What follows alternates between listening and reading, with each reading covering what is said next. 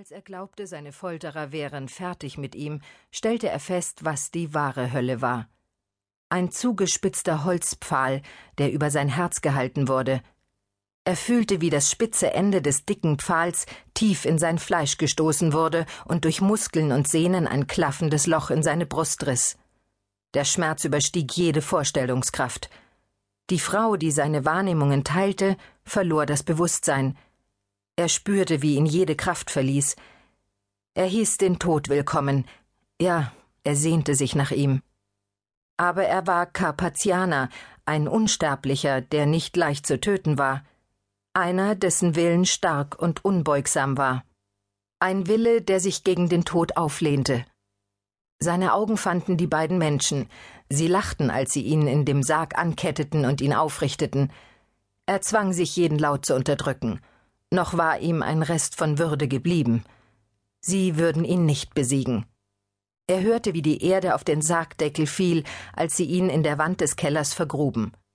Die Dunkelheit war undurchdringlich. Er war ein Geschöpf der Nacht. Die Dunkelheit war sein Zuhause, doch jetzt war sie sein Feind. Früher hatte er immer selbst bestimmt, wie lange er in der heilenden Erde bleiben wollte, jetzt war er ein Gefangener, und das Erdreich war nicht greifbar. Das Holz des Sargs verhinderte, dass sein Körper berührte, was seinen Wunden irgendwann einmal Heilung gebracht hätte. Hunger drang langsam in seine Welt der Qualen ein.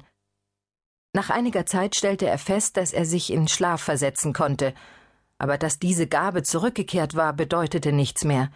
Er konnte sich an nichts erinnern. Das hier war sein Leben. Schlafen, aufwachen. Der rasende Schmerz, der ihn verzehrte.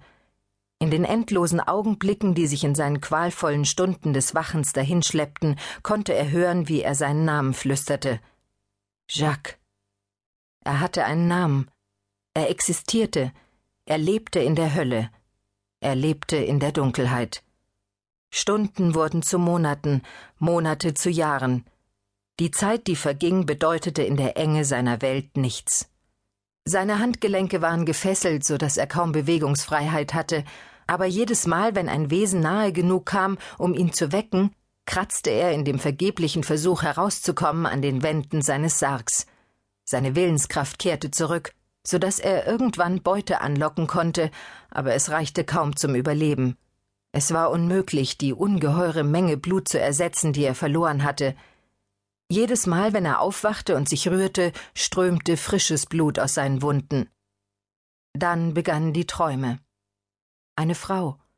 Er erkannte sie und wusste, dass sie dort draußen war, lebendig, frei, imstande, sich ungehindert zu bewegen.